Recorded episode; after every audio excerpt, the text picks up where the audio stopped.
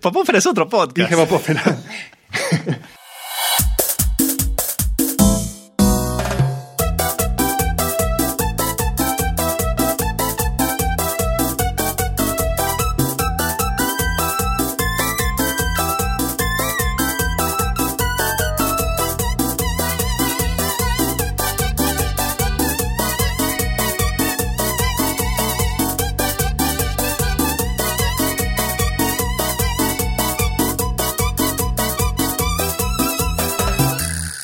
Bienvenidos a Kino Manija, el podcast que hace reír al conde Atilio, pero que también lo hace pensar. Transmitiendo desde Europa Oriental y Rancia, les habla Eric Londaitz y conmigo Carlito Schroeder en Eslovenia, país hermano.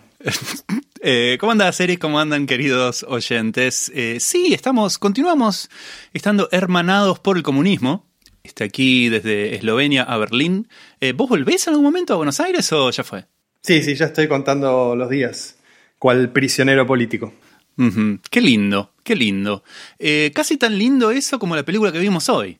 Sí, sí, para mí uno de los clásicos que había que tocar en Kino Manija. Digamos, desde la concepción del podcast, si te tenía que decir cinco películas que tenían que estar o estar, para mí esta era una de esas. Estamos hablando, queridos oyentes, amigos, amigues, de eh, la película de Joel Schumacher del 1987 llamada The Lost Boys, en Argentina más conocida como Que no se entere mamá. Y en otros lugares del mundo hispanoparlante fue conocida como La Generación Perdida en Chile, Los Chicos Perdidos en México, Jóvenes Ocultos en España.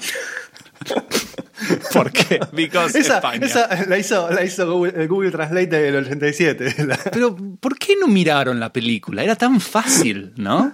Esta es una referencia a los niños perdidos de, de- de Peter Pan. No es difícil, ¿ok? Sí, para mí, que no se entere mamá es una de las peores traducciones de título de película argentinas de la historia.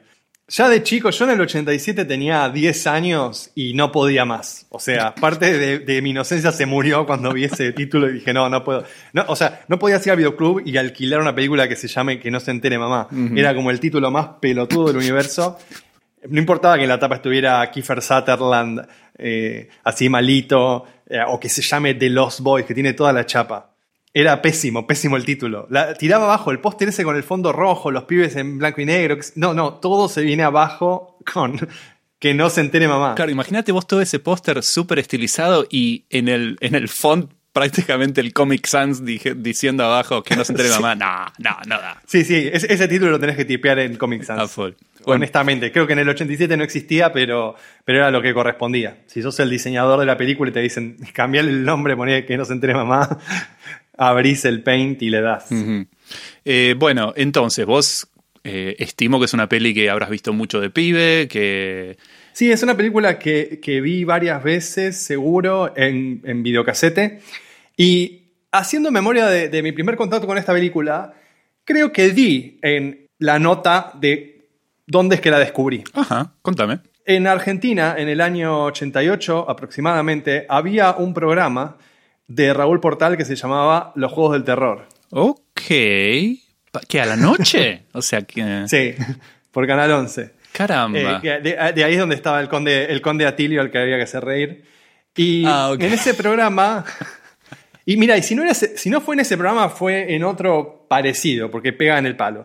Pero en ese programa había juegos telefónicos que llamaba a la gente para participar. ya. Y uno de los clásicos juegos, que no sé si era de ese programa o de algún otro, de Repeto no sé quién, era, te pasaban un cacho de una película y después de que lo habías visto, te hacían preguntas sobre lo que habías visto. Por ejemplo, Mm.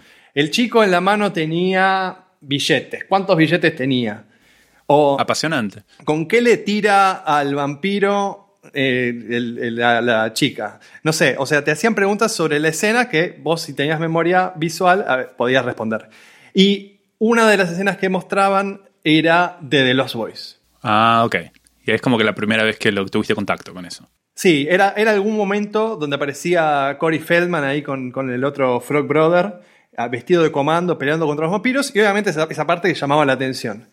Y eventualmente encontré esa película en el videoclub, la alquilé y fue amor. Pero otra cosa que me parecía interesante de revisitar esta película es que es de Joel Schumacher. Y Schumacher, para, en, la, en la nerdófera es, es un nombre maldecido por las películas de Batman que hizo. Así es. Pero Schumacher tiene otro tipo, tiene otras películas en su filmografía.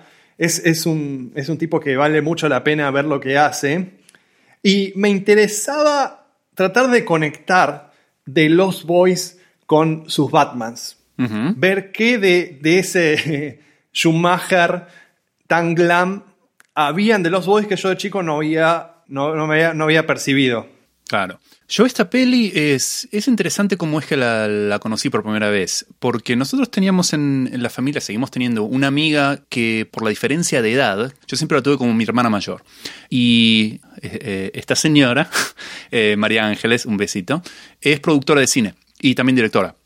Y por lo tanto, yo creo que por causa de eso, ella tiene un don narrativo notable. Entonces, lo que pasaba es que ella iba a ver una película y después nos contaba lo que había visto de una forma tan pero tan atrapante que yo me imaginaba que la había visto. ¿Ok? Era, era como una predecesora del BitTorrent, ponele. Ponele, claro, sí, prácticamente. A- a- alguien ahora dice, sí, la vi en Cuevana, vos decías, sí, me la contó María Ángel. Claro, a full.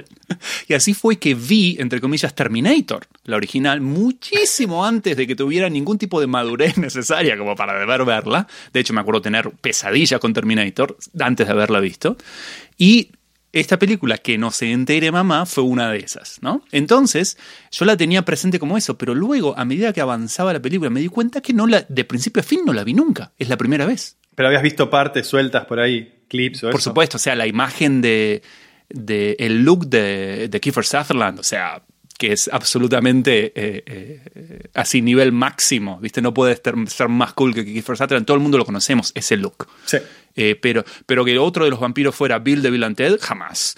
Que Sí. jamás, viste. Que estuviera la, la- la mujer esta de tantas de días de radio, jamás, ni, ni me acordaba. O sea, eh, incluso el reveal no me acordaba. Eh, yo estaba de alguna manera pensando, no, Schumacher va a ser más inteligente.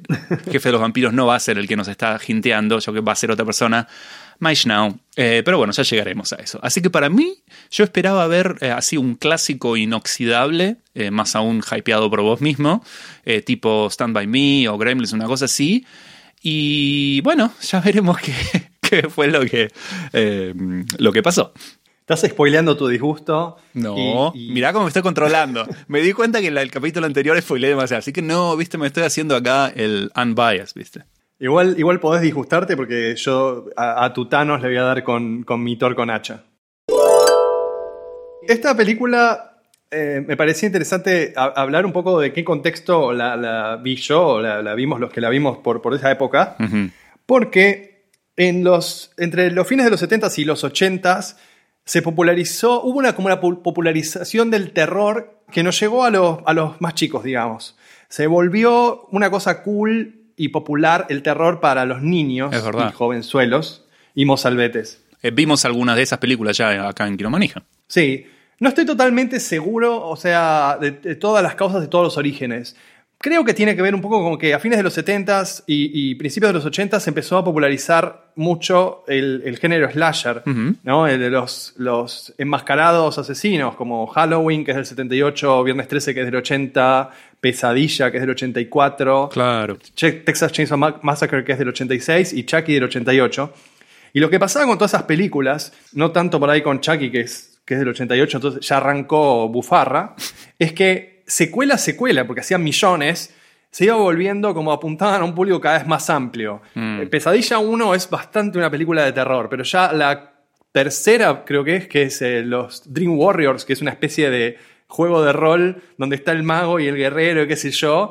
Empieza como una, una pendiente de descenso al, al- al- bufarrismo, que después tenés el hijo de Freddy y, ya, o sea, hasta que no hicieron de- después el, el reboot de la serie con, no sé cómo se llamaba, Pesadilla, la que volvió... En la que volvió Wes Craven, ¿no? La 7, sí. hasta esa ya era como totalmente eh, increíble, imposible. Y, y Freddy Krueger era un personaje infantil. O sea, ibas a la juguetería y había juguetes o disfraces de Freddy Krueger para niños. Claro, pero es, es notable lo que decís, porque hoy en día, en todas estas eh, franquicias de terror que tenemos, como Saw, digamos, Sí. eh, o el Babyface, eh, no son marketeadas a los niños, nada que ver. No, pero, pero sí yo diría que hay una similitud en cuanto a que si vos mirás las grandes sagas como Paranormal Activity, Insidious, The Purge, todas esas son como películas de terror bastante accesibles para un público general, o sea, como que para adolescentes que vayan en grupo y no te necesita que les guste el, el terror tanto, y no importa que sean impresionables un cacho, porque son como montañas rusas más que... Sí, bueno, Destino Final es otra de esas franquicias. Sí, sí, sí, sí. Bueno, y hacia los 80 se empieza a ver esto que digo, esta ampliación de, de- hacia el público joven, con lo cual tenemos Gremlins en el 84, por ejemplo, que es una especie de película de zombies para niños. Eh, Teen Wolf, Muchacho Lobo del 85, que es así, estudiantina de hombres lobo. Laberinto del 86, yo la pondría en- lo mismo porque Hmm. porque es, es muchísimo más infantil que todas las otras que estoy nombrando, pero al mismo tiempo es un poco una película de terror. Beetlejuice del 88, comedia de terror. Y, y hay- se- esto se daba en un montón de, de cosas, ¿no? El, el terror y si no la escatología, porque tenemos las figuritas basuritas o Garbage Pile Kids, Las son del 85. basuritas, sí. O sea que son parte de este mismo fenómeno. Las Madballs, que Mm. no sé si recordarás. Sí, sí, las pelotas había- las volví a recordar por Ready Player One, digamos. Si no fuera para eso me las había olvidado. Bueno, las Madballs son del 85. Después está Rat Fink, que es otro personaje así del, del universo del skate, que es del 83. Mm. Y es también escatológico y feo. O sea, de niño jugabas con, con Mickey Moco y jugabas con todas esas cosas que eran asquerosas y se tiraban pedos y tenían granos. Mm. Y bueno, los juegos del terror de Portal es del 88.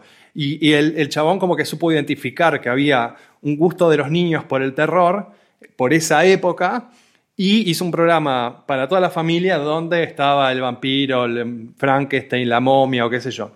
Dentro de todo eso, también en Argentina podría nombrar al libro Socorro de Elsa Bornemann, clásico de la literatura de terror, que es del 88 también. Toda una generación leyó ese libro, nuestra generación todos los leímos. Me acuerdo hasta el día de hoy del eh, el cuento, uno es la del 11J, en la que se la comía un lavarropas, o, o Manos, que es lo que más me más miedo me daba. Sí, mirá, mirá qué túnel del tiempo esto. Bien ahí, Eric y su research. Muy bien.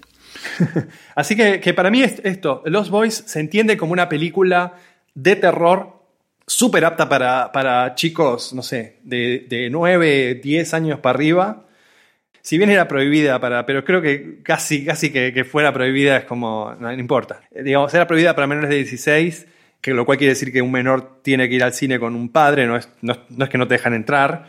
Y, y es como una de esas cosas que, que no importaba, porque la película no tiene sexo explícito, no tiene desnudos, no tiene nada, entonces claramente te la dejaban ver de chico. No, y hasta el último, hasta el último acto, hasta la última secuencia, es bastante tranqui. En, un- en- en el momento en que finalmente empiezan a matar a los vampiros, ahí es cuando estamos en el, el momento terror propiamente dicho. Hasta ese momento es más suspenso que otra cosa.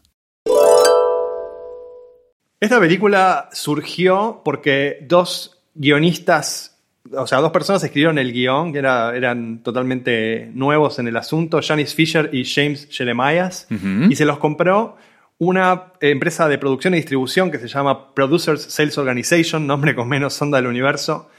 Pero que estuve mirando y es una productora que por la época se tenía muchos proyectos interesantes y, totalmente quinomanijeables. Por ejemplo, El hombre lobo eh, americano en Londres, que es del 81. eh, Fuego y hielo, la de Fraceta del 83. Nunca digas nunca jamás, ya un episodio clásico nuestro que es del 83. Las aventuras de Bukaru Banzai en la, octava dimensión, del sí. 84. Eh, la historia sin fin del 84, Cortocircuito del 86, son todas películas que salieron de esa productora. O sea que Epa, epa. es, es ecléctico, tiene bastante arte. Y bueno, una vez que ya estaba el proyecto de, de hacer la película, se sumó Warner para la distribución eh, en Estados Unidos y algunos otros países. Esa es la empresa grande, pero, pero es interesante esto de que la película arranca desde una productora independiente, entonces con un presupuesto mucho más chico y, y por ahí eh, otra sensibilidad u otros objetivos. No, no es una película de Disney. Claro. Bueno, ya que estamos hablando del guion, me parece interesante notar lo interesante que es la premisa, ¿no? La idea de que vampiros habitan la costa californiana, es donde tenés tres- sol durante 300 365 días del año. Sí, lo opuesto a Rumania o Eslovenia. Claro, cla- bueno. este, no, es buenísima esa idea. Sí. Y, y la película dicen que primero la iba a dirigir Richard Franklin, que es el director de Psicosis 2. Ni idea.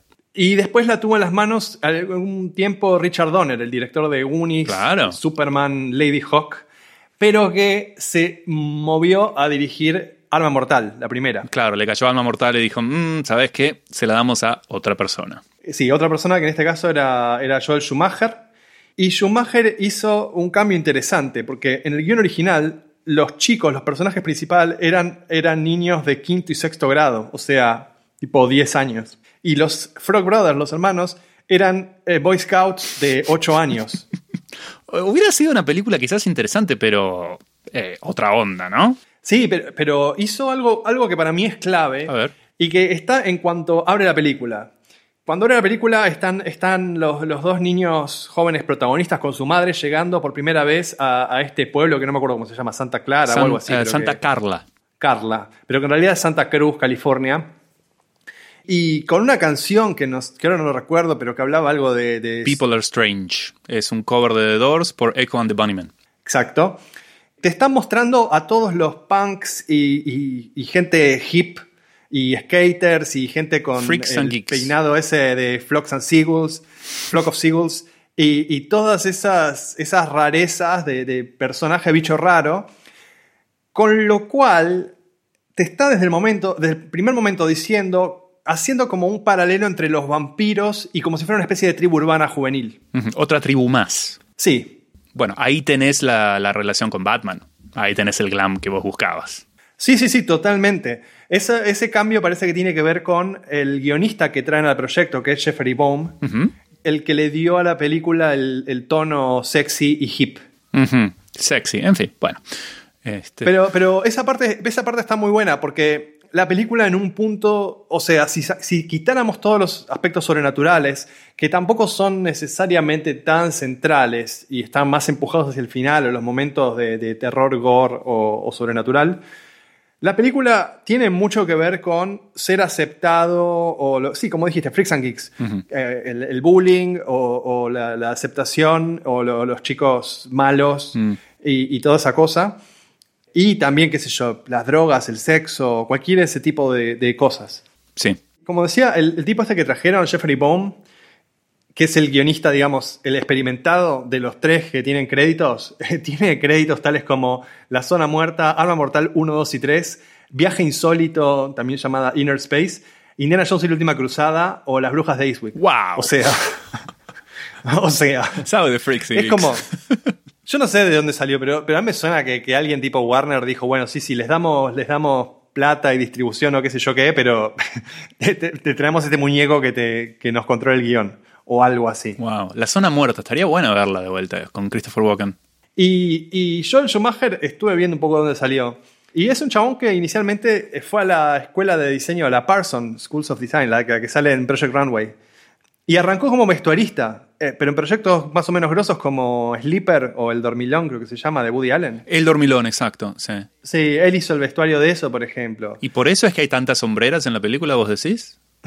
Porque el coeficiente de hombreras y de mohawks y de mullets que hay es como que eh, se pasa, ya es más de 9000. No sé si tendrá que ver Schumacher acá. Bueno, está bueno que tiene un- una plétora de estilos de, de los ochentas. Vos a veces ves una película que, que tiene determinado tipo de ropa peinado y decís, uh, qué ochentoso. Pero acá ves la, la variedad que, que coexistía, o sea, desde la camisa hawaiana Sí. horrible, a las sombreras, a los patobas, a Flock of Seagulls, a mullets, hay, hay de todo. O sea, la cantidad de estilos es mucho laburo. Y bueno, eh, George Schumacher empezó a como a abrirse camino en guion, además de dirección.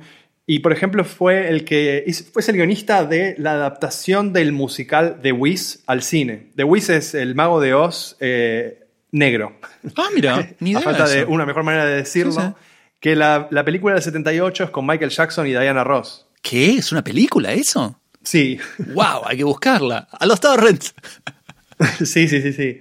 Y, y después, la, o sea, la primera película que, que figura como director es otra que yo había visto de chico y me había gustado de chico. Y me había olvidado por completo que existía, que es The Incredible Shrink- Shrinking Woman con Lily Tomlin, que se hace chiquitita. Bueno, me imagino por el título. eh, ok, dale, está bien. Y, y después de eso tiene Saint Elmo's Fire, Claro. película fundacional de, de- ahora vamos a hablar del Brad Pack. Cornerstone del Brad Packerful. Sí, y que eso fue como un éxito que justificó que le dieran un proyecto medio crítico como era, como era esta. Pero a, a mí me parece que, que Joel Schumacher, eh, me gusta pensarlo como una especie de alternativa a Tim Burton. Y que eso los conecta en Batman. O sea, como que es un chabón que tenía una sensibilidad artística muy particular y, y no mainstream comercial necesariamente. Al igual que Barton, claro. O sea, que eran, eran personas que venían con un background muy estético y muy hip y joven y pam, lo, lo- lo pusieron a Batman porque lo entendieron como un reemplazo de Burton en ese sentido. Y que creo que en esta película eh, está, está, está eh, bien expresado y la película funciona un montonazo por toda la, la cosa real y joven y hip que le pone él. ¿Qué otras películas que hizo, además de Batman y Robin o Forever? Tenemos Flatliners en el 90, en el 93, Falling Down barra Un Día de Furia, Mm. The Client y Attempt to Kill de John Grisham así en los 90, y después tenemos Flawless, 8 milímetros, la de Cage, eh, Phone Booth y El Fantasma de la Ópera. Sí, pero es como que después de Batman el tipo dijo quiso hacer un corte, no basta de decir bufarreadas de este estilo, me quiero hacer un poco más serio, porque si bien un día de furias anterior, no creo que nadie adivinase que era que estaba Schumacher detrás. O sea, la, la producción de un día de furia es súper naturalista, naturalística, eh, nada que ver con el glam ni nada que eso, todo lo contrario. Yo creo que si ahora volvemos a ver Un Día de Furia, algo vamos a encontrar de Schumacher ahí. ¿Por qué no? Y, y Batman, eh, él dice que el problema con las de Batman fue que estaban súper concentrados en vender muñecos. Y que él en realidad quería dirigir Batman año 1. ujú. Y hasta él tuvo el proyecto de, de dirigir después Batman año 1, que no se lo quisieron dar ni en pedo, pues ya ya es cuando cancelaron por completo todas las de Batman hasta que apareció Nolan. Sí, de hecho yo lo vi en un reportaje a, a decir, a pedir perdón oficialmente por eh, Batman y Robin creo que era y sus tarjeta master, eh, tarjeta American Express de Batman y surfeando en, en el- en Sí, pero no nos olvidemos que no nos olvidemos que en Batman, o sea, la más oscura de todas esas, que es Batman Forever, la que está el pingüino, hay un momento No, la del pingüino es cual- Batman Returns, para, para, para. Y en la de Bart. Ah, perdón, Batman Returns, Batman Returns, que es digamos la, la más oscura, o sea, la segunda que hizo Barton que es es como de- es la oscuridad total, es hay un momento en el cual eh, Alfred está el pingüino que, que quiere ser presidente o el alcalde, no sé qué quiere, gobernador, bueno, quiere algún puesto político y Alfred para desenmascararlo enfrente de todo el público al que le está haciendo un discurso, le hackea la señal y pasa una grabación del el pingüino diciendo algo de que odiaba a la gente y odiaba a los niños, no sé, a- alguna cosa así para que la, la- sacarle la careta. Y en un momento agarra y hace eh, Scratching. scratch con el CD player que tiene como un murciélago arriba. O sea, eh, siempre como que quisimos pensar que Schumacher es el que había traído de vuelta la serie de Adam West al cine, pero no, Tim Burton nunca la dejó ir. Bueno, pero eso es un 5% de la película. Ok, este, continuamos. Pero no es peor, no es peor la tarjeta de crédito que eso. O Eh, sea, Alfred sí, es scratch la tarjeta de crédito. Sí, es peor. Y el traje con pezones y los labios falsos y, y todo, absolutamente todas las líneas de, de Arnold Schwarzenegger son todos pants con el frío, loco. Absolutamente todas. No, no, no. Es 100% peor. Pero te voy a reconocer que las escenas fluo a Schumacher le salen muy bien. Cuando tenés a, a gente bailando o, o ata- o en pelea con traje fluo, eso le sale muy bien.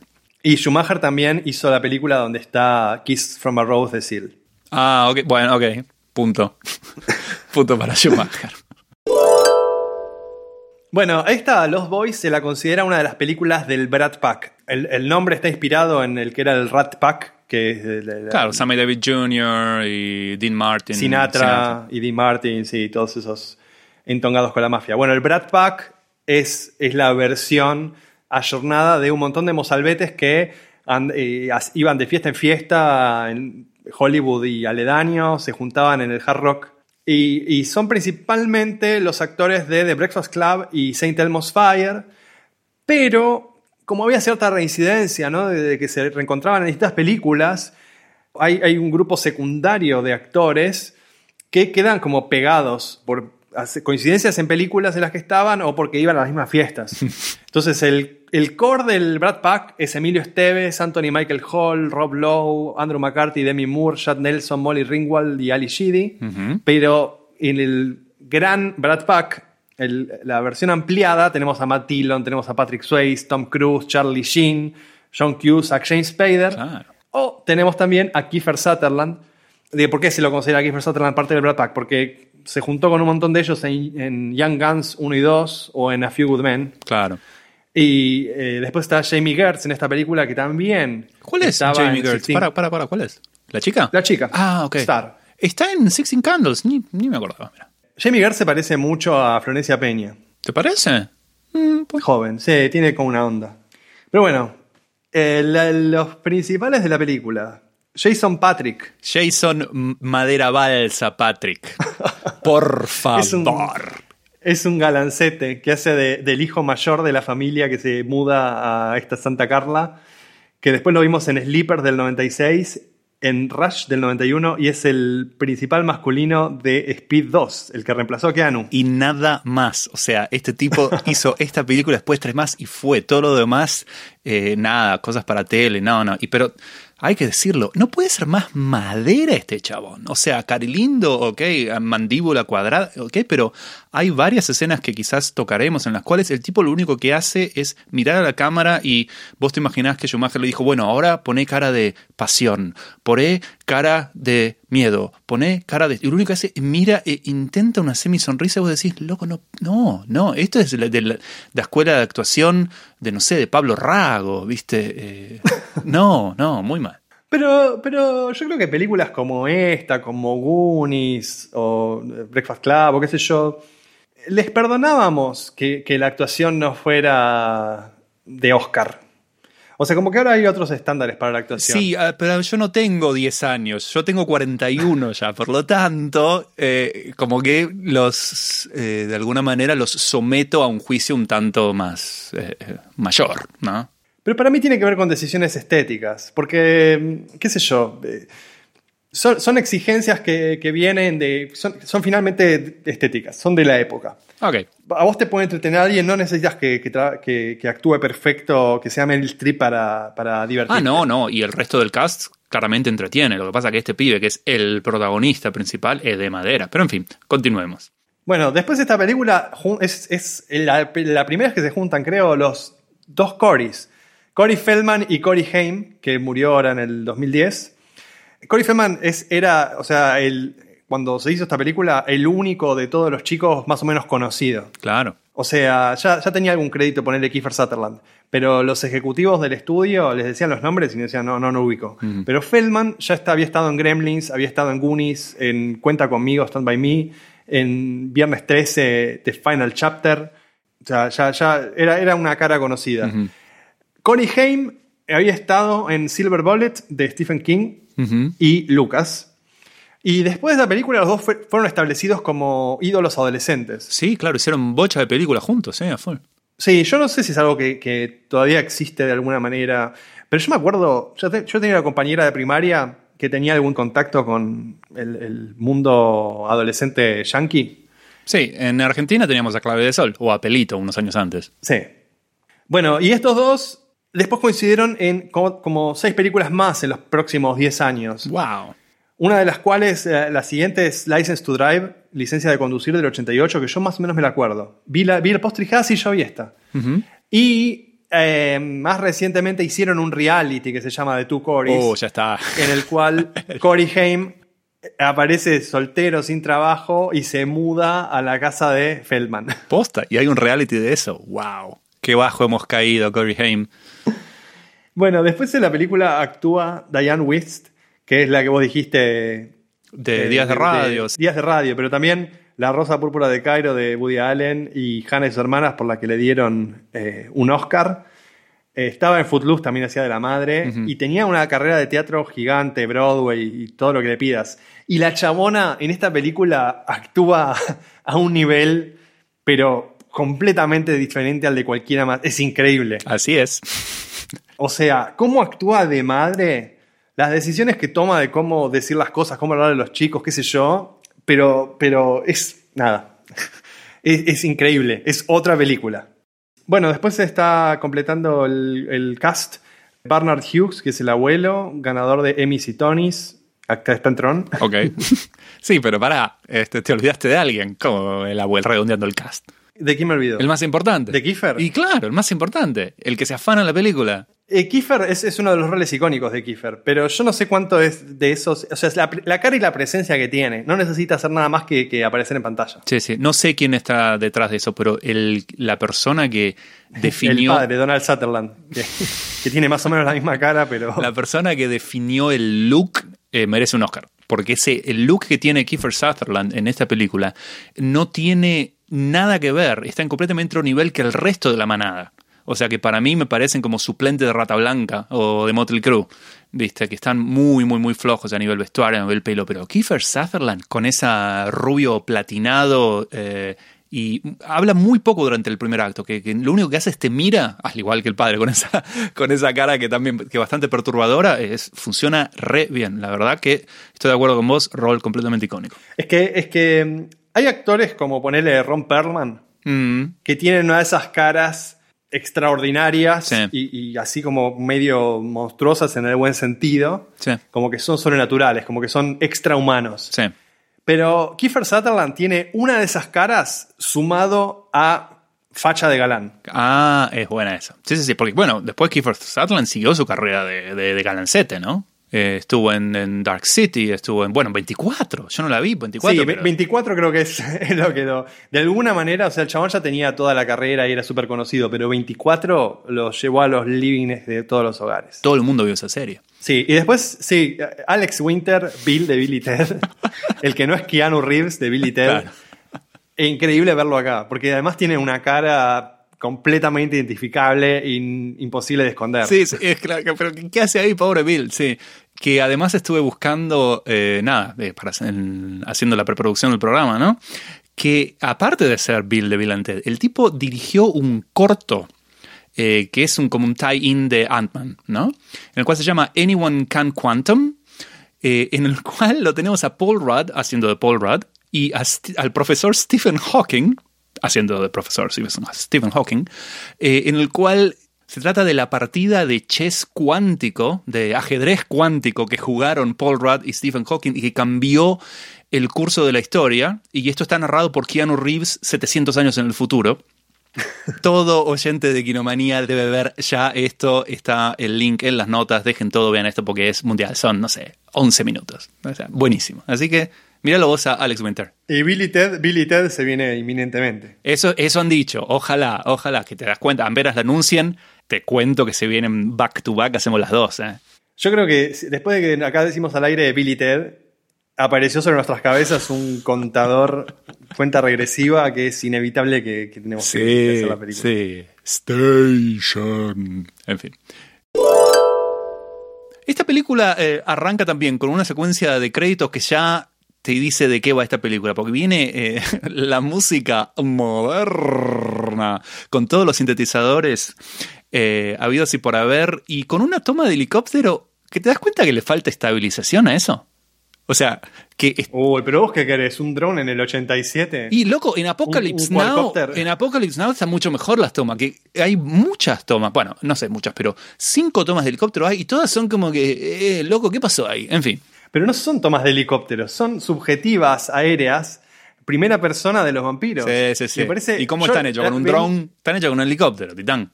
Bueno, está bien, pero, pero no, le- no le pedís estabilidad a un vampiro cuando vuela. Sí, sí, sí, dale, defendela. Bueno, eh, No, porque si fuera, si fuera, o sea, si vos decís, no, es, es el alma de Michael Landon sobrevolando California, entonces está bien, más vale que sea súper estable, pero es un vampiro con aerodinámica menos 4, volando en una zona ventosa, o sea, está bien que se mueva un poco la cámara. bueno, no sé, eh, le falta estabilización y me molestó. Pero, eso. pero yo venía, yo venía, mi primera nota era que qué buen recurso que hace esta película, que es súper barata, en hacer estas tomas de primer, primera persona, que la mayor parte del tiempo que vemos a los vampiros, los vampiros vuelan, y la mayor parte del tiempo no los vemos volar, porque vemos la acción desde sus ojos. O sea, No, eso está bien. Como gimmick está, buen- está bueno eso, pero hay otras tomas que nada, no son los vampiros volando. Yo diría que cualquier cosa que veas volar, cualquier helicóptero, es un vampiro volando. Ok. Porque es, es, es un leitmotiv de la película. Y, y arranca con eso, un, un guardia de seguridad que, que los boludeó a los vampiros y los vampiros se calentaron, entonces de pronto está ahí de noche solito, está y, y empieza a correr y ves que la cámara se acerca, se acerca, se acerca a él volando. Y se lo levantan, se lo llevan. Eso está bueno. Sí.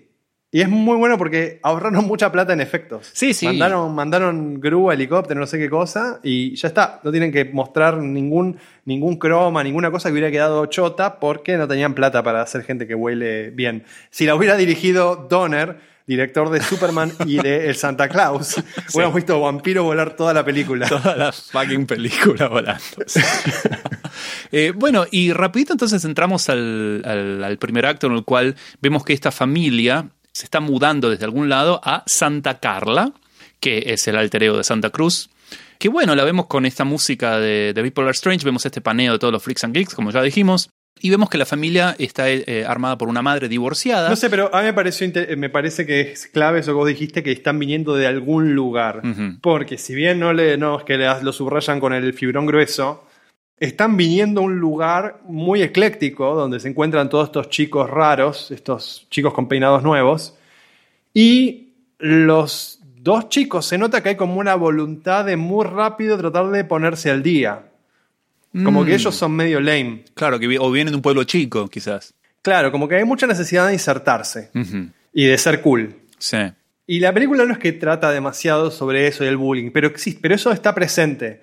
Y, y también, bueno, se están mudando a la, clas- a la casa de- del abuelo, que es un hippie tremendo, súper, súper bizarro. Sí, que el abuelo taxidermista, como yo le dije, que tiene, está medio pirado, vive en una casona repleta de animales embalsamados que dicen, sí, parece que es... Cultiva, cultiva porro. Pero bueno, este, este, este lugar donde van, eh, le dicen que es la capital del asesinato de Estados Unidos. Claro, pero ese era el título que tenía Santa Cruz. O sea, que la- por eso es que la gente de, de Santa Cruz, de la, eh, de la Opchina, de la municipalidad de Santa Cruz, dijo, no, no, no, no, no, si vas a poner ese cartel, que se llame otra cosa. Pero eso se llama Santa Carla. Sí, pero sabes que, eh, que yo estuve buscando sobre Santa Cruz y demás. Hay un tour, si vos vas a Santa Cruz, que es el tour de las locaciones de The Lost Boys. Y lógico, porque, y lógico, porque hizo tanta plata, se transformó en semejante cult classic, viste, que a full. Te llevan a la comiquería, seguro. Hasta ahora no está, está roto el link, pero había un mapa de las locaciones para que te bajes en la web de Santa Cruz. Wow. Y, y es así, o sea, por el 20 aniversario estaban muy copados con, con eso. Te llevan a ver la comiquería, te llevan a ver la casa donde vivían los chicos, Mm. te llevan a ver el puente donde se cuelgan los vampiros. Ah, ok, Eh, ok. Eh, sí, y bueno, acá tenemos que hablar ya, porque como vos dijiste, los, los dos hermanos, eh, Michael y Sam, quieren de alguna manera insertarse eh, lo más rápido posible, y entonces lo primero que hace Jason Patrick es ir a un concierto en la playa. Y eso lo vamos a ver varias veces, ¿no? Que en el cual de día no pasa mucho porque es verano, todavía no empezaron las clases, y de noche es cuando, la, cuando pasa todo. Que eso es muy real. Acordate cuántas veces, no sé, no sé dónde habrás vera- veraneado vos, pero la típica de veranear, no sé, en San Bernardo, en San Clemente, que durante el día, viste, no pasa nada y la posta es a la noche. O sea que eso me pareció eh, interesante como herramienta narrativa. Y bueno, ahora sí, el concierto en la playa. Con mi descripción dice, el saxofonista enmantecado Patoica Tim Capello con su tema I Still Believe, que es un tema no puede estar más grabado en estudio por la forma que está producido, y vos me quieren hacer creer que eso está en vivo. Por favor. Una, esto es una basofia ochentosa, mersa, horripilante. No la quiero más esta película. Por esta música. Ya está. Y por otra parte, vos me vas a decir, eh, a vos no te gusta, pero a todo el mundo le encantó, porque este saxofonista tocó con, con Tina Turner, ¿ok? Sí. Eh, se lo ve en el video de One of the Living, que es de Mad Max, de Thunderdome. ¿La 3 es la de Thunderdome? Mad Max 2, 3. No sé. En la cual está Tina Turner, ¿ok? Y está igual de mantecado e igual de patovica, el link lo tiene en las notas. Eh, y se transformó en tan icónico que hicieron un en Saturday Night Live, creo que era, hicieron una Sí. eh, en el cual aparecía John Hamm. Yo, claro, John Hamm aparecía de todo. La- Draper de Mad Men aparece, que aparece Andy Samberg, que le rompe a un chabón que está en la calle una, una, eh, un Dreamcatcher que está vendiendo. Y entonces lo maldice, y la maldición es que todo el tiempo se le aparece John Hamm enmantecado, sin remera, tocando el saxo. y, y le, y le arruina todas las situaciones.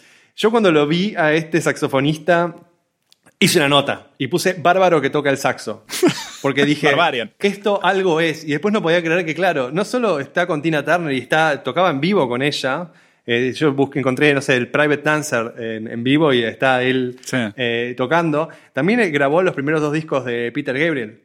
¿Qué? Sí. Porque toca re mal el saxo en este tema. ¿Cómo lo visto? Caramba, Yo no diría que. Pero, pero después es increíble que vos lo buscas en YouTube y hay. O sea, sí, el chabón se volvió un meme. Porque no solo está este, esta joda de Saturday Night Live, sino que el tipo eh, en 10.000 convenciones de terror y cómics y qué sé yo, va y toca el tema de. que dura en la película 7.5 segundos. Bueno, según BuzzFeed, eh, uno de los videos más virales del 2011 fue eh, los pranks, las bombas pesadas de El Sexy Saxman, que es un tipo, nada, un, latino en Estados Unidos que básicamente entra así a cualquier lado, entra a un Walmart, entra a una cafetería, entra a una clase de biología en la universidad y se empieza a tocar eh, eh, Careless Whisper.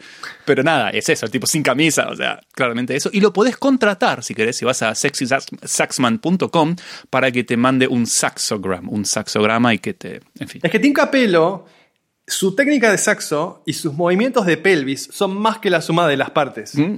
O sea, no podés creer un chabón que mueva sus caderas de esa forma sosteniendo un saxo. Mm, Y además canta, canta mejor que lo que toca el saxo, te, te- te voy contando. La cuestión es que van, esto es lo prim- a esto es lo que voy, que la película te da la bienvenida con esto. ¿Entendés? Con esta música, con este concierto. Es la panera, es como si la película fuera un restaurante, esto es la panera que viene con pan de ajo. Sí, bueno, pan de ajo sería muy bueno. Y exactamente, yo, yo vi a Tim Capello y yo dije, eh, esta, esta película ya está, ya arrancó bien. Y acá tenemos una de las mejores performances de Jason Patrick, y por mejores quiero decir peores, en el cual tenemos él, se cruzan miradas furtivas entre él y la chica, que son como algo así como 97 miradas, todas iguales, idénticas, en las cuales, oh, me está mirando, oh, no me está mirando, y que lo miro, que no lo miro. Súper trazo grueso que ahí necesitaba un- una edición ahí y poner las dos y alcanzaba. Pero bueno. En fin, eh, no solo es el eh, Jason Patrick el que va uh, buscando a amigos eh, en bu- bus- busca de amor, sino que también lo tenemos a Sam, eh, que va a la comiquería y ahí se encuentra a los hermanos Rana. Sí, y yo quiero decir que ese detalle que fue una comiquería para mí era re importante. Mirá. Porque esta película es pre-Mallrats de Kevin Smith.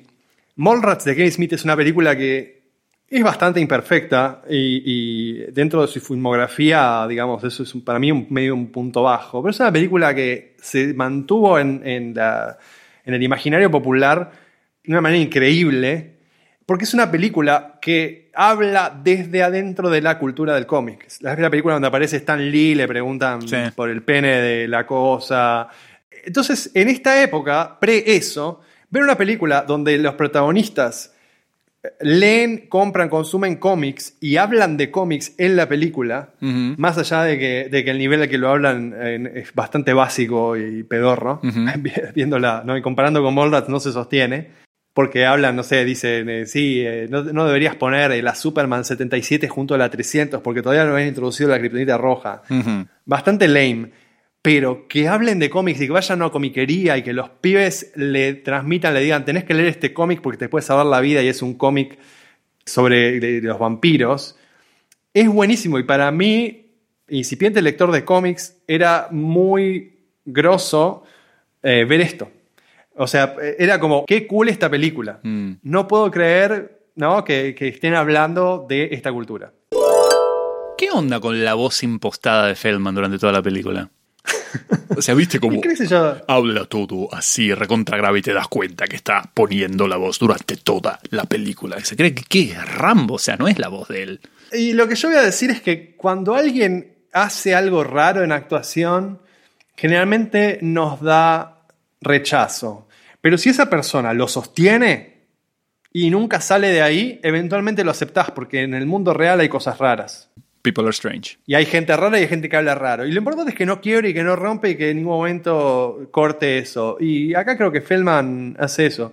Yo, yo eh, de chico lo compré 100%. Mira. Bueno, y lo interesante de esto, también lo lindo, es que es este tropo de muchas películas en el cual el alivio cómico son los que realmente tienen la posta de lo que pasa. Sí. Que estos son los cazavampiros locales. Y sí, son los cazavampiros porque hay vampiros. Es, eh, antes de Buffy, antes de todo, estos eran los, los ca- cazavampiros losers a full.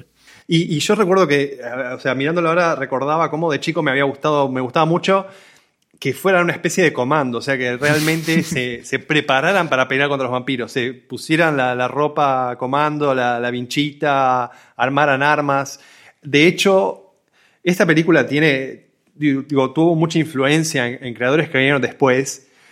Y no sé si hay más puntos de contacto, pero a mí me recordó un poco a, a From Dusk Till Dawn cuando se preparan para luchar contra los vampiros Sí. y, y- y agarran la- armas con, con agua bendita, ¿no? no me acuerdo cómo, cómo es exactamente.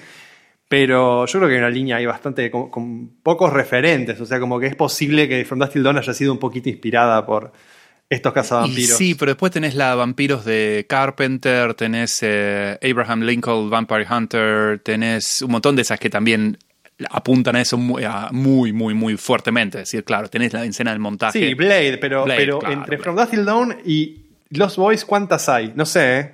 Anyway, sí.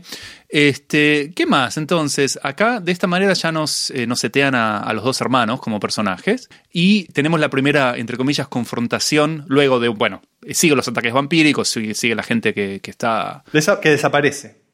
Digamos, son desaparecidos. Pero bueno, viene esta primera confrontación eh, en el cual tenemos la carrera de motos en la arena de los vampiros y con Michael peleándose por, por la chica, como siempre, because reasons. Y Sí, porque es como, es como Karate Kid. O sea, llega el chico nuevo y se enamora de la chica que tiene relación con los chicos malos. Buen punto. Pero me gusta que no es como Karate Kid, en la cual se plantea un conflicto irreconciliable, sino que acá lo forrean un montón, pero, el, pero, pero un poquito lo aceptan. no, de hecho, Kiefer, Kiefer Sutherland le tiene ganas a Jason Patrick. Claro, pero, pero es lindo que lo forreen al límite, pero le, le dejen ahí una puertita, una, una ventanita abierta y el chabón compra. Sí, sí, bueno, son vampiros, saben de esto, O saben sea, cómo- lo, lo invitan, le dicen, sí, te vamos a forrear y, y sos el, el bully, tenés que pagar derecho de piso, pero te invitamos a nuestra vampicueva. y el chabón dice, bueno, dale, voy a la vampicueva. Eh, Vampicueo, dijiste. sí, porque me recuerda a la baticueva un poco, porque los vampiros de esta película tienen una, una guarida que tiene una backstory muy interesante, que es que es el lobby de un hotel de la era victoriana, que en un terremoto, el terremoto de San Francisco del 1906, se hunde en la falla y queda eh, bajo tierra, no sé. No, pero eso lo cuenta Kiefer Sutherland, pero es de posta eso, ¿es verdad? No, no, no es, no es de posta. Ah, ok. Eh, de hecho, dice que, que la- la- Schumacher dice que eso fue un recurso para poder decorar esa Ah. vampicueva con elementos de distintos periodos de tiempo. Entonces, que tengan mobiliario o detalles antiguos y tener vampiros super punk y super modernos mezclado con cosa victoriana. Y con el, el póster de, de Jim Morrison. Sí, sí, sí, siempre. En, en todas las tomas está ahí en el centro. Pero yo todos esos detalles los aprecio un montón. O sea, está mucho mejor que tengan un póster de Jim Morrison a que tengan un póster de Drácula, por poner. Sí, bueno, está bien, pero esas son las, las decisiones que tomaron para decir, bueno, queremos hacer una de vampiros de jóvenes hip con onda. Está bien. Claro, pero, pero eligen a Morrison, que es un chabón como con cierta mística, Sí. ¿no? El rey lagarto. Claro, no fue Elvis. No, claro, es, es un chabón como mucho más misterioso y además representa juventud trágica y, y muerte. Eh, bueno, acá tenemos la, la escenita rapidito para no, no, ir de- no quedarnos demasiado. Piden comida y está la escena que yo, eh, fíjate, una de mis películas de vampiros favoritas es What We Do in the Shadows del 2014 Sí. del amigo Taika Wai- Waititi, en el cual hay una escena en el cual eh, uno de los vampiros lo invitan al que se lo van a morfar y le dicen, eh, le dan de comer, y dice, ¿te gustan los, las lombrices que estás comiendo? Y mira, ¡ah! son lombrices. Y los otros vampiros le dicen, otra vez con esos chistes forros. Y yo no agarré la referencia. Sí. Porque me di cuenta, nunca había visto esta película, que acá es donde aparece por primera vez. Sí, se lo hacen dos veces. Primero está comiendo comida china y le dicen, están ricas esas larvas, y mire, son larvas. Las tira a la mierda y cuando las tira a la mierda en realidad era arroz. Y después le, le pasan los fideos y los fideos son lombrices. Porque sí, o sea, es un country. eh, Me re gusta cómo esta película establece bastante formalmente reglas respecto al vampirismo y mayormente las hace sin necesidad de, de exposición. son como visuales o están integradas. Este poder que tienen de, de boludearlo mentalmente y hacerlo ver cosas, se entiende bastante y es, es una linda escena. Después cuando vuelan, lo mismo. Mm. Ya arranca, arranca con los vampiros volando y entendés que, que vuelan y, y levantan gente. Y lo mismo, o sea, con cómo los transforman, cómo los, cómo los puedes matar. Eh, después el tema de los espejos aparece en otra parte. Se boludea mucho con el tema del ajo y el agua bendita. Ah, después la otra que, que es clave y que aparece muchas veces y está muy bien manejada es eso de que vos al vampiro solo puede ingresar a tu casa si lo invitás. Sí, sí, eh, a eso vamos a hablar de esa escena. Eh, eh, bueno, hay una parte con un foreshadowing que no sé si es la que querés hablar, que está muy bueno, está muy bueno. Y, y acá viene la parte cuando están en la vampicueva de que le dan de tomar sangre en una botella y el chabón dice, ah, me están boludeando, me dicen que es sangre, pero es vino en realidad. Y no, era sangre. Y era la sangre de Kiefer, lo cual equivale igual, igual, igual, igual, sexo gay. No olvidemos también que Schumacher es eh, gay, o sea, openly, o sea, que es un tipo que eh, fuera del placar hace mucho tiempo, así que no, no creo que lo haya hecho con, con ningún tipo de, de agenda, o sea. No, no, pero, pero me parece buenísimo el detalle. Que, que si- siendo una película que uno no diría, sí, es una película con, con claras notas homoeróticas, no, no, no hace, no pone el acento, no hace hincapié en eso, pero te lo desliza, ahí nomás, Sí. te, lo, te, lo, te lo deja como te- na- totalmente natural. Sí, pero spoiler alert, es que justamente es normal ser gay, ¿viste? ¿Qué novedad? Sí, sí, que, que lo normaliza, estoy hablando de, de que para Hollywood no es normal. Ah, bueno, bueno, claro, claro. Pero bueno, eso... O, en o eso para sí. la cultura, para la cultura de masas. O sea, si vos hoy decís X personaje de Harry Potter o de Star Wars es gay o de Marvel, Mm. Tenés que explicarlo y después tenés que estar peleándote meses y años con toda la gente reaccionaria. Esta película, yo creo que la, la referencia, como la manera en que la hace, Ah, le pasa por arriba completamente. bocha de gente no la vio, no le importa, no, no, no se dio cuenta y se las mandó a guardar totalmente. Eh, una nota que tengo acá dice que, bueno, Michael toma la sangre, es One of Us, uno de nosotros, con la banda de sonido más anticlimática del mundo mundial. Porque, nuevamente, acá tenemos el Cry Little Sister, este tema, y hay como fundidos, ¿viste? Eh, y la cámara se mueve en plan videoclip nuevamente que Schumacher no sos Russell Mulcahy. Pero bueno, El, el One of Us ese es una referencia a la película Freaks del año... mm, ¿Sabes de qué hablo? sí, sí, sí, claro, claro. No, se me escapó ese. Sí, claro, la vi Freaks hace mucho tiempo. Freaks es de 1932. Ujú. Es una película blanco y negro mega clásica con una escena súper icónica donde aceptan a, a- a una mujer dentro del grupo de los freaks de circo. Sí. La hace, todos toman de una copa de vino y, y después de eso empiezan todos los, los freaks a cantar. eh, One te aceptamos, te aceptamos, one of us, one of us. Y la chabona se empieza a horrorizar por la situación. Y pues esa escena es como mega, mega, mega, mega, mega clásica, icónica, meme de hace un millón de años. Y es parte de esa sensibilidad que yo digo, Schumacher es como Tim Burton, es un chabón con, con cultura o intelectualidad que va mucho más allá del mainstream hollywoodense. Y por eso acá también te mete esa referencia a One of Us, que es súper sutil. Sí. O sea, sí. toma el vino y después todos estos freaks, entre comillas, que son los vampiros, le dicen, pero así nomás, ¿eh? no es que cantan, no hace el mismo canto ni nada. Le dicen One of Us y ya está, y con eso te la sellan y, y es la pequeña, pequeña referencia, el pequeño guiño para cualquiera que, que conozca y esté en la misma que Schumacher. O Barton, que O Barton. el mismo palo. Con esto ya nos damos cuenta que Michael se está transformando progresivamente en un medio vampiro, digamos. Y, y acá tenemos esa escena para hacerlo bien, bien claro que lo ves como cambiado, ¿no? Como que está medio sacado, lo trata mal al hermanito, tiene anteojos negros dentro de la casa, está siempre, siempre durmiendo. Y acá tenemos esa escena en la cual eh, nada, eh, Sam, el hermanito, se da cuenta porque el perro lo había, lo había empezado a ladrar como nunca antes y, dice, no, venía al espejo, mira, mírate, y ve como que está desapareciendo y le dice, sos una criatura de la noche, un maldito vampiro chupa sangre, ya vas a ver cuando se entere mamá. Sí, eh, eh, eh, esa, esa parte anoté todo el diálogo en inglés porque me pareció, pero superlativo. Yo anoté el diálogo de los subtítulos del iTunes en castellano. El Oscar a mejor guion se lo doy por esa parte, que dice, You're a creature of the night, Michael. Just like out of a comic book. You're a vampire, Michael. My own brother. A goddamn shit-sucking vampire. You wait till man finds out, buddy. O sea, to- todo eso yo lo daría en un curso de, de- Ni siquiera te digo de guion cinematográfico, en un curso de letras. Para mí ese es el, el examen final. Porque es buenísimo. Me gustó esa. Esa me gustó. Esa escena me gustó. Primero que parece, parece uno de los diálogos de Rick and Morty. sí, es verdad. Así bien monólogo, sí. Pero me gusta que, que- que arranca diciéndole, sos una criatura de la noche, en vez de decirle, sos vampiro. Claro. Eso es buenísimo. Y, y después cuando dice, mi, mi propio hermano, un maldito vampiro come mierda. o sea, pasa de la denuncia a, a- a la queja a, a los dioses. Y después, re- o sea, es- esa reflexión se reduce con... Espera que se entere mamá, como si fuera relevante que se entere Claro. la madre. Es buenísimo, es buenísimo. La- la- además, la forma en que, en que eh, da esas líneas, cómo las actúa, eh, es, es genial esta película. La amo.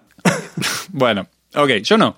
Entonces, eh, nada, entonces empieza todo este, este tema en el cual eh, Michael no puede controlar que es vampiro, entonces sale volando por la ventana y le abre la puerta y dice, sí, no, no soy un vampiro, soy tu hermano, sí, bonding, todo que yo qué. Luego tenemos eh, la escena de sexo gratuito con Star. Y acá hay una escena que a mí me, hubiera gustado que hubiera sido de verdad, porque eh, luego de esto, eh, mientras Michael duerme durante el día, Sam y la mamá van a visitarlo eh, a Max porque se olvidó algo en la casa. Max es el jefe del Bilocul en el cual la madre trabaja. Y el perro de Max se le viene encima mal, recontra mal. Y hasta ese momento, uno de los, de los códigos que la película te da es que los perros detectan a los vampiros. Y yo dije, qué hoy, ojalá, qué lindo, qué bueno estaría que la madre sea la jefa de los vampiros, que por algún motivo se está escapando, al comienzo de la película se está mudando de otro lado y es ella la jefa de los vampiros, no sé cómo, al igual que Blade puede sobrevivir al, al- al sol, no sé, porque dije, epa, lo está atacando, ¿qué pasó acá, no? Y luego viene la escena con esta en la cual eh, Max, para disculparse de esto, dice, bueno, está bien, te invito a cenar, ¿no? Y mientras tanto, Corey, los dos Corys, entonces lo que dicen es que Max, eh, el tipo este, es el vampiro jefe, ¿no? Sí. Entonces viene Max a, a- a cenar y esto es lo que a mí me, me dijo, "Ah", me dijo hacer, "Ah", porque cuando va, cuando toca el timbre, Michael le va a, a abrir y lo que le dice Max es, bueno, vos sos como el, El hombre de la casa. el hombre de la casa. Como el hombre de la casa, eh, ¿me vas a invitar a entrar? Y yo dije, ok, yo quizás jugué mucho rol, pero eso es obvio, obvio, obvio. Foreshadowing, ok, es un vampiro. Sí, pero, pero está bueno porque la película no establece o no, no explicita esa regla de que a los vampiros hay que invitarlos a entrar. Bueno, pero yo la conozco y cualquiera que haya visto otras películas, vos viste la Drácula del 79 o la Drácula del 58 y sabés que lo hay que invitarlo. Y mi nota dice con esta escena, si esto no es un red herring, ya está, se acabó todo. El podcast se acaba acá. Y no es un red herring. Es posta. Sí, Max, eh, spoiler alert, Max es el jefe de los vampiros. Bueno, pero es lindo que la película premie eh, tu conocimiento sobre vampirismo. Y que, y Yo quería que, sea la de- yo quería que sea la mina, que sea la mujer. Y que esa regla de que los vampiros entran solamente si los invitás aparece como cuatro o cinco veces en la película, está un montón de veces, pero nunca necesitan explicitarla. Y esta es como una manera así medio sutil que a mucha gente se le pasó por encima y otra se dio cuenta y dijo, ah, él es el, jefe de los vampiros seguramente.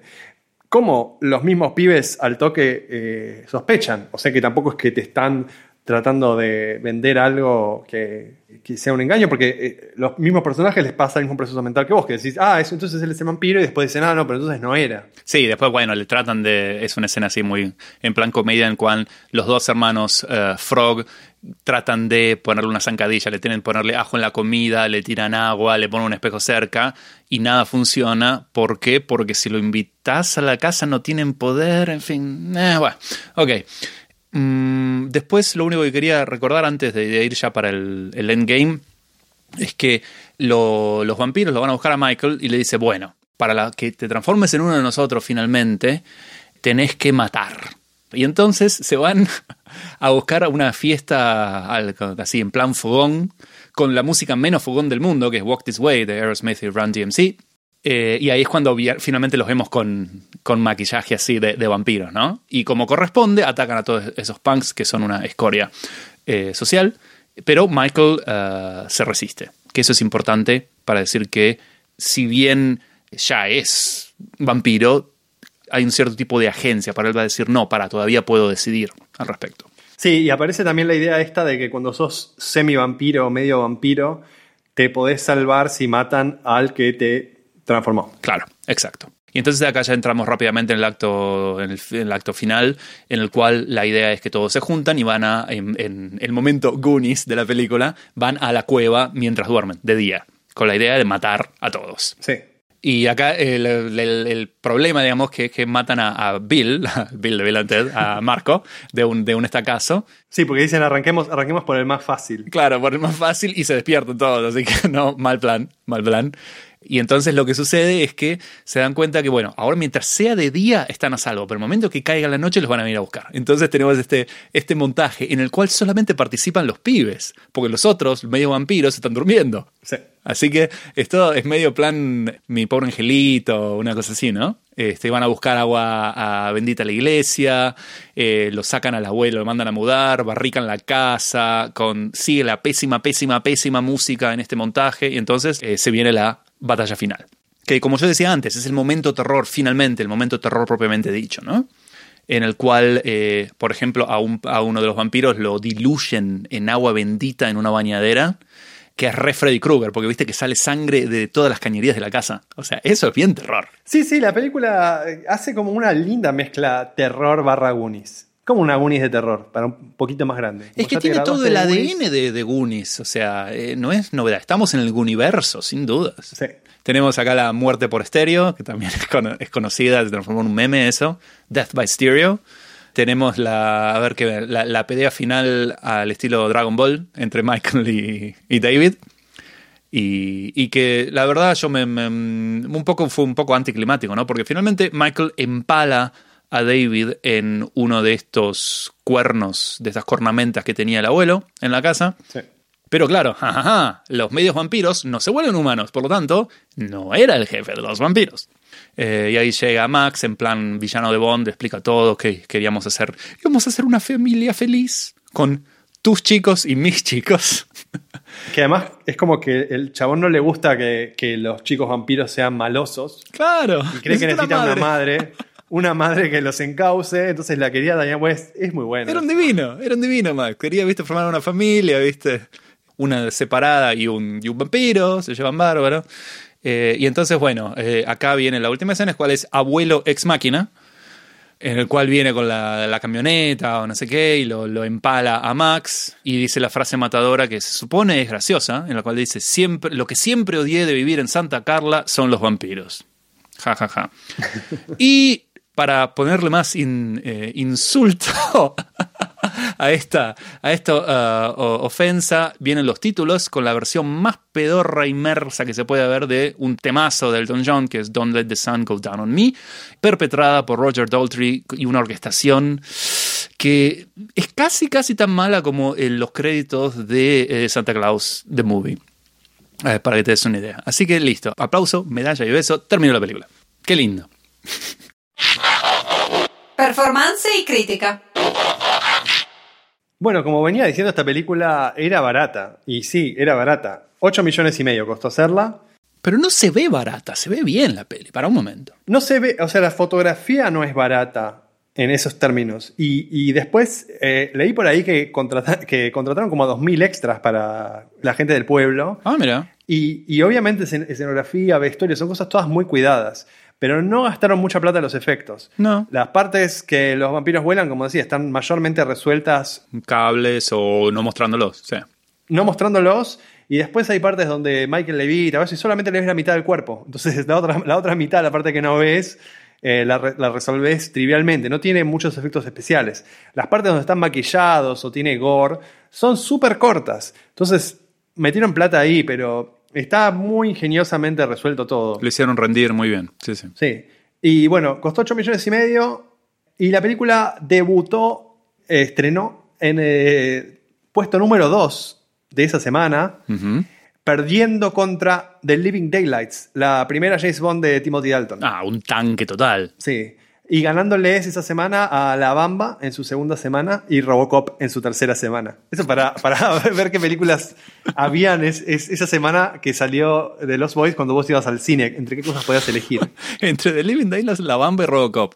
Eh, A nuestros oyentes le estoy avisando acá que vamos a ver Robocop. Gracias, continuemos. Eh, bueno, debutó en el segundo puesto y ganó ya de movida 5 millones de dólares en su primer fin de semana. ¡Wow! Y terminó totalizando en Estados Unidos 32 millones. Así que fue un negoción. Negociás. O sea, más que recuperó la plata. Y 32 millones para una película de terror prohibida para menores de 16 es mucha plata. Porque Sin duda. lo de los 16 años te reduce un montonazo el público, más cuando es una película así como medio bufarresca, eh, familiar y no de terror hardcore. Medio bufarresca, dijo. Medio. Así que bueno, le fue bien. La- las críticas repartidas, pero se le reconoce bastante. Y claramente es una película que se volvió mega de culto. Ni hablar. Ni hablar. Y podemos considerarla también como una precursora de este rejuvenecimiento de los vampiros previa a Buffy. No, no, no hay Buffy sin The Lost Boys, no hay duda de eso. Claro, pero y después de Buffy tenemos a todas las Twilight, Crepúsculo y no sé, ¿cómo se llama la otra? Underworld. Sí, Pensar Underworld. en vampiros juveniles es cosa de todos los días ahora, pero The Lost Boys es como medio la primera. Sí, de hecho, Whedon lo dijo muy, muy clarito, que él cuando estaba pensando en, en Buffy tomó a, David como una idea para Angel, como un personaje que, y no solo en cuanto a personaje, sino el concepto de decir, estos son vampiros que se ven normales hasta que en un momento, así, eh, se transforman en, vampiros con, con maquillaje, ¿no? Que ese concepto es algo que no estaba, digamos, hasta de los Boys, así que hay que reconocerlo. Y también esa cruza de dinámicas juveniles sociales con vampirismo. Claro, claro, porque... O sea que eh, no, no es que son, solo son vampiros, también son como los chicos malos del pueblo. Claro, y que además son vampiros. O sea que ahí, eh, para retortarlo al comienzo, que ese es lo, el chiste, lo interesante de relacionarlo con los chicos perdidos de Peter Pan. Porque los chicos perdidos, como recordamos, son esos chicos que se eh, escaparon porque no querían crecer, entonces se iban a Neverland, a la tierra de nunca jamás. Y bueno, los vampiros tampoco crecen, tampoco mueren. Y, y que le faltaba una madre a los chicos de Peter Pan. O sea, cuando viene Wendy la quieren, la quieren retener como madre. Remix, secuelas y reboots. Bueno, y cuando a Kiefer Sutherland lo empalan en los cuernos de ciervo, creemos que muere, pero, pero no lo vemos más.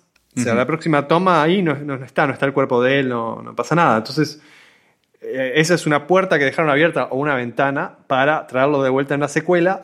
Y de hecho, la idea era hacer una que se llamara The Lost Girls. Ahí lo tenés a Schumacher poniendo una estaca en la guerra y la arena, ¿ves? Ese es Schumacher.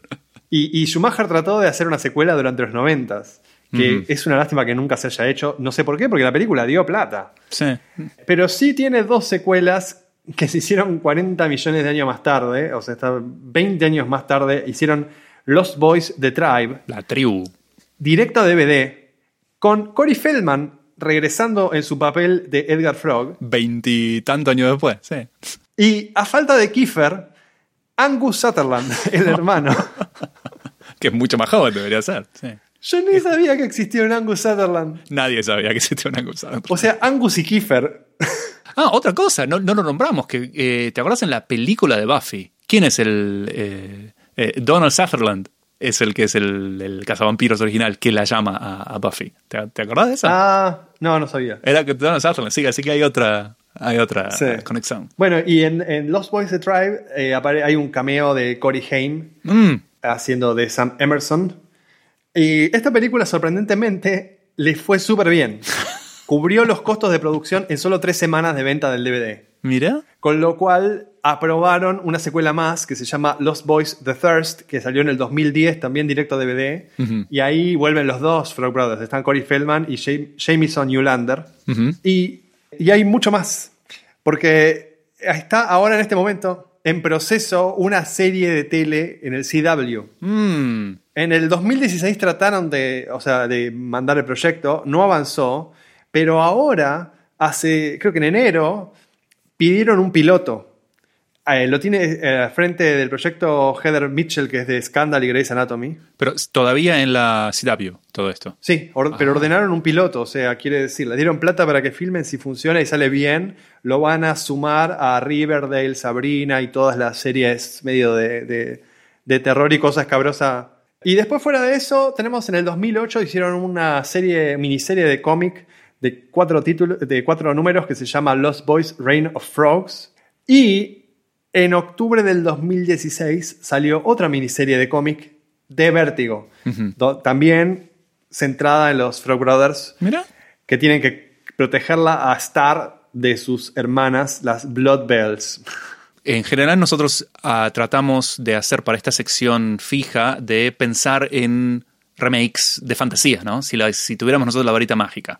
Antes que nada te pregunto, ¿vos pensaste en alguna que quisieras hacer? No, yo creo que, que acá es como lo importante es, es medio reproducir lo que pasó originalmente y que los chicos sean desconocidos. Traen pibes nuevos y la clave acá es el director. Pero no sé quién podría pensar en, en que dirija. Edgar Wright. Sí, puede ser, o bueno, Taika desde ya. Mm. En realidad puede ser cualquier persona. Mira, Edgar Wright no sé, porque No, si estamos hablando de estilo, ¿viste? lo que pasa es que es eso, sería mucho estilo Edgar Wright. Pero para mí es más interesante que venga alguien que traiga una visión interesante desde lo cultural. No necesariamente desde lo visual o lo formal. No me interesa cómo se vea la película. Me interesa mucho más la- la- la- cómo los conecte. Sí. Y, y cuál, cuál sería el concepto de vampiro hip hoy. Mm, Que no sería el mismo, no sería punk o algo así. you know. No sé exactamente qué sería. No sé.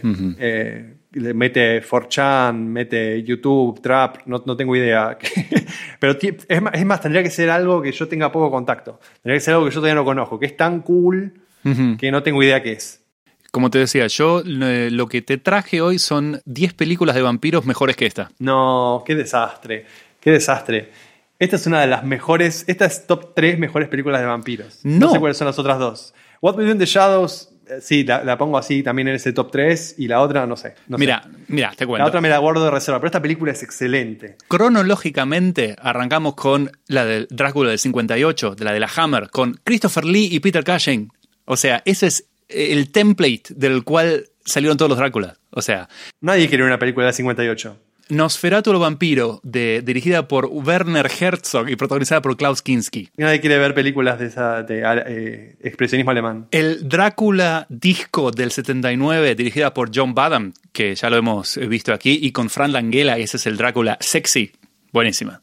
El Ansia, con- también eh, llamada The Hunger, del 83, con eh, Catherine Deneuve y David Bowie y Susan Sarandon.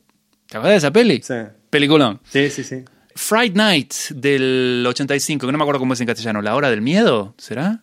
Algo así. Una, una película llamada Bram Stoker's Drácula del 92, o sea, de Coppola y Gary Oldman. ¿No? Hay tantas formas, tantas formas de hacer vampiros y esta es la que vimos. Eh, después tenemos, bueno, eh, Inter- Interview con, con el vampiro, que no es de mis favoritos, pero es. de- tiene un estilo fantástico. Dudo, dudo muchísimo que entrevista con un vampiro de Tom Cruise. Eh, ¿Y qué era? ¿Quién era el, el otro chabón? Tom Cruise, Brad Pitt, Antonio Banderas y Kirsten Dunst. ¿Sabes que dudo, dudo muchísimo que yo. O sea, que podamos ver sin, sin eh, cagarnos de risa esa película hoy. A diferencia de, de Los Boys, que se la rebanca. Bueno, yo no me cagué de risa con los boys y seguro que me cagaría de risa con Pero toda esa, lista, toda esa lista es como que vos me digas, eh, no, te voy a decir cosas mucho mejores que los cómics de Grant Morrison. Y empezás. Le- los cuadros de Salvador Dalí. Y Eh, para, siguiendo, eh, From Dust Till Dawn, ya que ya la, la- la mencionamos, del 96. que de Robert Rodríguez, Tarantino, George Clooney, eh, Juliette, eh, ¿cómo se llama la chica? Juliette Lewis es la chica. sí. Las tres de Blade, por favor, Wesley Snipe, Guillermo del Toro. Y después, la que te decía, mi película de, de- de vampiro favorita, que es What We Do in the Shadows. Y sé que hay otras películas eh, que todavía ah, ah, no las vi de vampiros que están muy bien eh, recomendadas. O sea, esto es lo que yo te, traje para vos, para decir, bueno, si alguno de nuestros oyentes cree como yo que esta película eh, no es de las mejores de vampiros, acá tenemos 10 sugerencias que van a estar todas en las notas. De nada. Lo que pasa es que, es que bueno, acá tenemos un, un problema de siempre. O sea, Como, sí, si vos mirás mi lista de películas de Netflix, está lleno de aspiracionismo, de decir, sí, yo debería ver toda la filmografía de Tarkovsky, porque es buenísima. Y claro, no, no, no me puede quedar ninguna película de Godard sin ver. Pero cuando entro a Netflix termino mirando la última producción de Adam Sandler o de Will Smith, porque uno es un- una bola de contradicciones. Eh, y de alguna manera necesitamos que el arte dialogue de una manera más amigable con nosotros. No todo puede ser ir a que nos den cátedra de buen cine. A veces necesitamos sentarnos a tomar un café o una Coca-Cola con una cara amiga. Y The Lost Boys es una cara amiga. Es una película que a mí personalmente me dialoga de una manera muy directa con, con mi juventud, mi infancia. Creo que a mucha gente le pasa lo mismo. Es una película súper accesible y es una película que me da una visión muy interesante y rica de los vampiros porque la intercala con cosas que son de mi mundo. Mm. No dudo que, que Noferatu, por ejemplo, sea una super película, pero la relación con esa va a ser como completamente de otro lado. Es como, me llega vía aérea esa película. No, no, no sale de mi placar. No, no, pero te entiendo eso, pero lo que pasa es que yo esta película, al no haberla visto nunca y al ver estas 10 películas que vi, yo las vi todas y las recuerdo, como que nada, tenemos una relación diferente. O sea, vos, por todo esto que decís, eh, es una película que te, que te acompañó durante tu infancia. A mí, ni a palos, por lo tanto, vos tenés eh, mucho más puestos los anteojos de la nostalgia que yo. O sea, por, es obvio, no hay nada malo. Pero aún si no lo hubiera visto en mi, en mi infancia, tiene que ver conmigo la película. Aún si la estuviera viendo como por primera vez, es una película que, que, eh, nada, como ¿por qué miramos Stranger Things y no miramos, eh, por qué no leemos lo- las obras de Lovecraft en papel? Eh, bueno, hay gente, algunos de nosotros leemos. Eh, yo tengo las horas completas de Lovecraft en un tomo lindísimo. No, quiero decir que, que- que Ya sé. frente a cualquier cosa que salga hoy de Netflix o cualquier, casi cualquier película nueva que salga en el cine o casi cualquier libro nuevo que se edite, podemos nombrar 10 cosas mejores del canon, de la literatura, del cine o del teatro, de lo que fuera. Pero a veces necesitamos consumir cosas un poco de fast food y, y no todo alta cocina.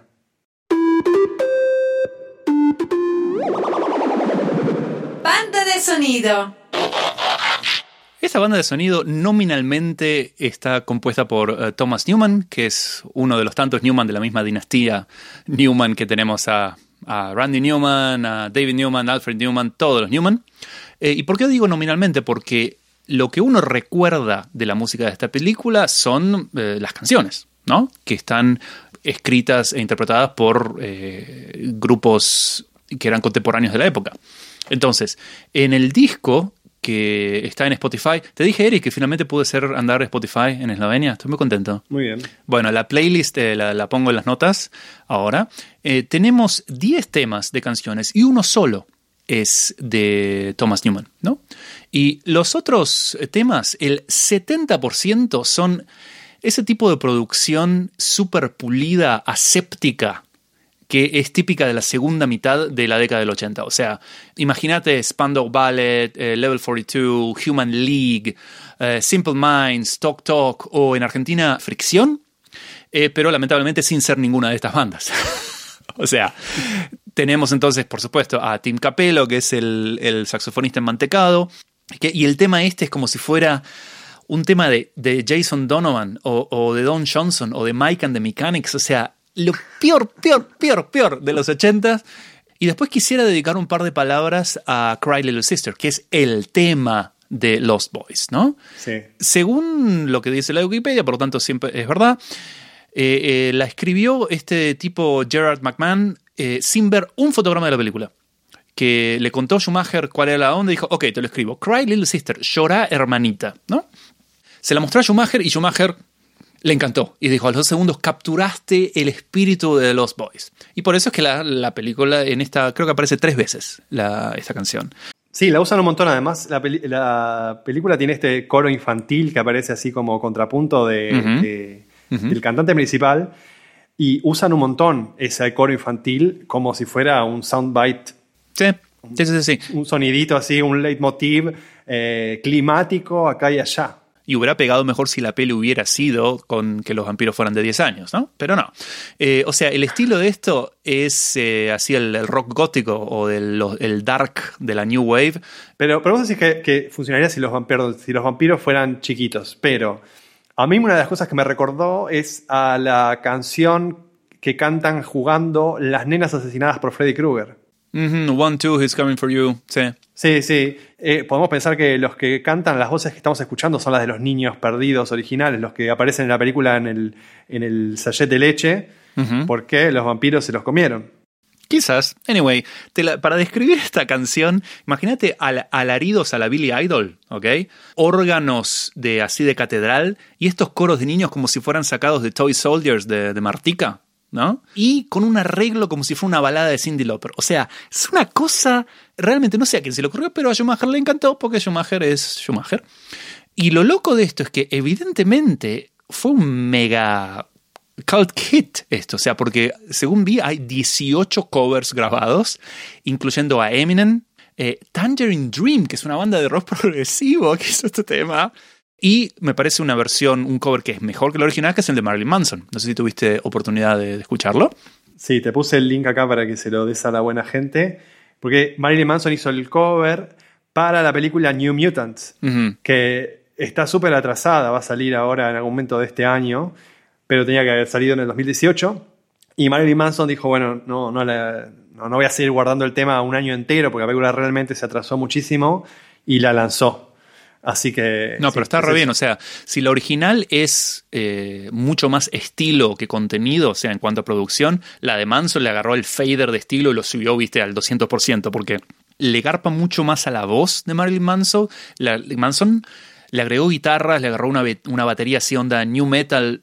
Re bien, re bien. O sea, garpa para mí mejor. Y en la lista de, de playlist del Spotify está también, está Marilyn Manson. Sí, pero la de Marilyn Manson es interesante porque no es uno de esos covers que cambia mucho la ejecución del tema, cambia mucho la producción del tema. Claro. Pero la canción sigue ahí totalmente reconocible. A eso es lo que voy, que esta canción original es todo producción. O sea, esta es una canción que vos la querés cantar con una guitarra o con un ukelele y no sirve, ¿ok? Esto no es Max Martin haciendo eh, Hit Me One More Time para Britney, ¿ok?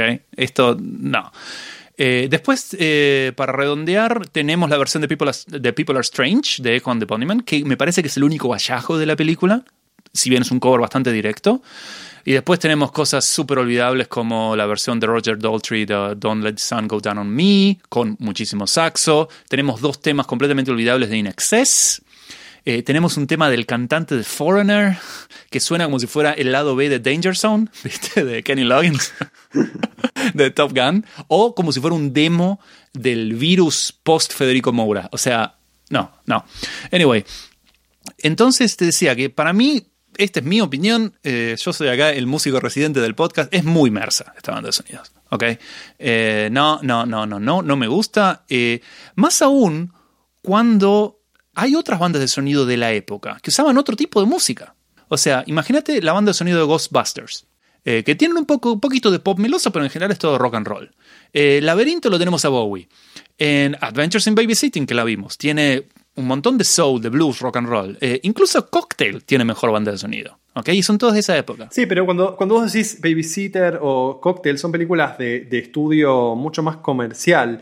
A mí me parece interesante que esta es una película más chica y más, más rara, con más personalidad, y eligió tener una banda de sonido de artistas reconocibles y con, con una decisión estética más o menos deliberada, y no simplemente decir, bueno, mira, le pagamos a este chabón para que componga una musiquita climática y haga ella.